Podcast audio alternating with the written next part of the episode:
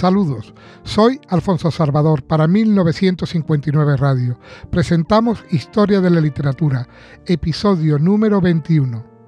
La prosa del siglo XIV. Don Juan Manuel. La importancia de Don Juan Manuel 1282-1348 en la prosa del siglo XIV es paralela a la del arcipreste de Ita en verso nieto de San Fernando y sobrino de Alfonso X, vivió desde su adolescencia ocupado constantemente en empresas militares y políticas. La acumulación de cargos y tierra le convirtió en uno de los magnates más poderosos de Castilla durante los reinados de Fernando IV y Alfonso XI. Pero los afanes de la política y el ardor de la lucha no le impidieron dedicarse a una intensa actividad lírica que nos muestra aspectos insospechados de su personalidad. Contrasta, en efecto, su agitada vida de político intrigante y rudo guerrero con la serenidad, gravedad y refinamiento de espíritu que supone su extraordinaria obra escrita. Obra de don Juan Manuel. Toda la producción literaria de don Juan Manuel tiene fines didácticos o moralizadores, envuelto casi siempre con el ropaje de la creación novelesca, aunque se preocupó mucho de la fiel transmisión de sus escritos, para lo cual depositó en el convento dominicano de Peñafiel una copia de ellos corregido por él. Algunas de sus obras se han perdido y otras han llegado defectuosamente hasta nosotros. Las más importantes son las siguientes. Libro del Caballero y del Escudero, imitado del Gibre del Obre del Caballería, de Raimundo Lulio es una doctrinal de caballeros y una verdadera enciclopedia de los conocimientos de la época, bajo la forma de enseñanza que un mancebo recibe de un anciano ermitaño, antiguo caballero. El libro de los estados es un tratado de educación de príncipe, desarrollado por medio de una ficción novelesca que se reduce a una adaptación cristiana de las leyendas de Buda. Es obra muy interesante para conocer el ideario político de su autor y la organización social de su época. El conde Lucanor. Esta obra llamada también Libro de Petronio es la más importante de don Juan Manuel. Consta principalmente de 51 ejemplos, apólogos, cuentos, anécdotas, engarzados por una trama novelesca al modo oriental. El joven conde Lucanor propone a su ayo Patronio la solución de un problema de conducta y el consejero responde con un ejemplo práctico del que deduce una moraleja condensada en un pareado final. El origen y tema de estos ejemplos son muy variados.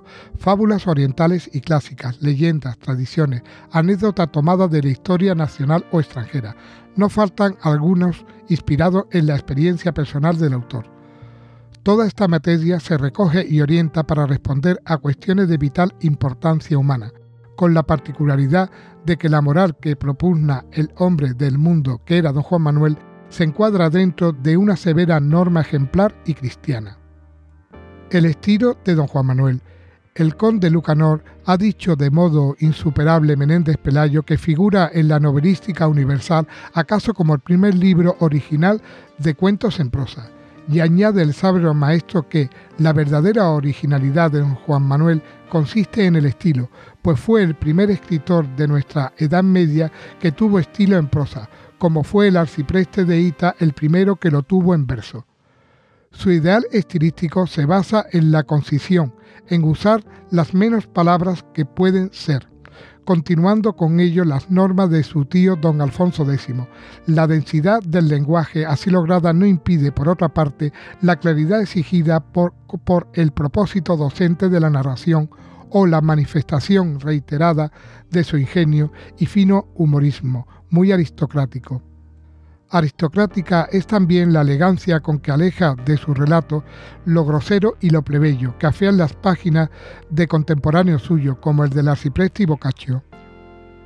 Con don Juan Manuel la lengua castellana da un paso importante, aunque se resiente todavía del influjo próximo del latín o de las traducciones de originales árabes.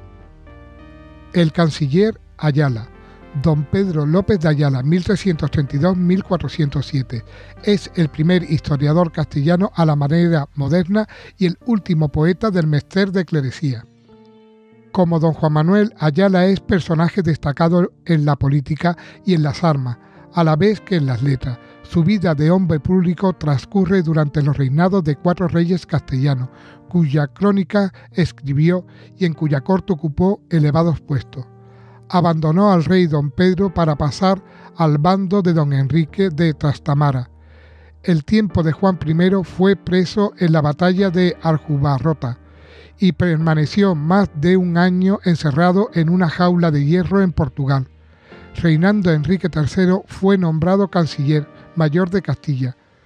Con hábiles manejos supo en su actuación política conciliar el interés público con su medro personal.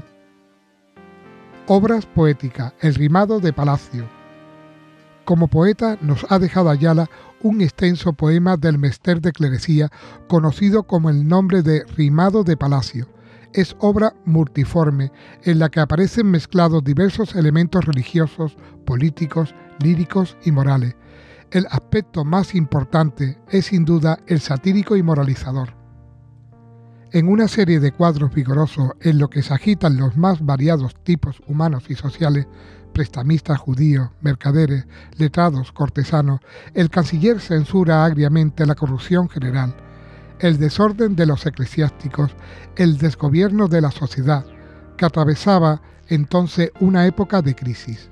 La monotonía de la cuaderna vía se rompe con la inclusión de oraciones a Dios y devotos cantares a Nuestra Señora, en metros cortos.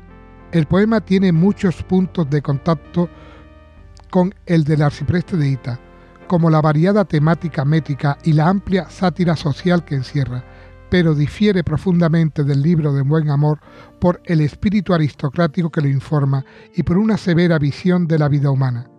Hay en el libro trozo de robusta poesía, pero en general es monótono y prosaico. Obras en prosa, las crónicas. Escribió el canciller las crónicas de los reyes Pedro I, Enrique II, Juan I y Enrique III. El interés literario de su narración nunca decae, pues Ayala sabe infundir intenso dramatismo a sus relatos y se muestra agudo y certero en la caracterización psicológica de los personajes. En este aspecto, la crónica más alabada es la de Don Pedro.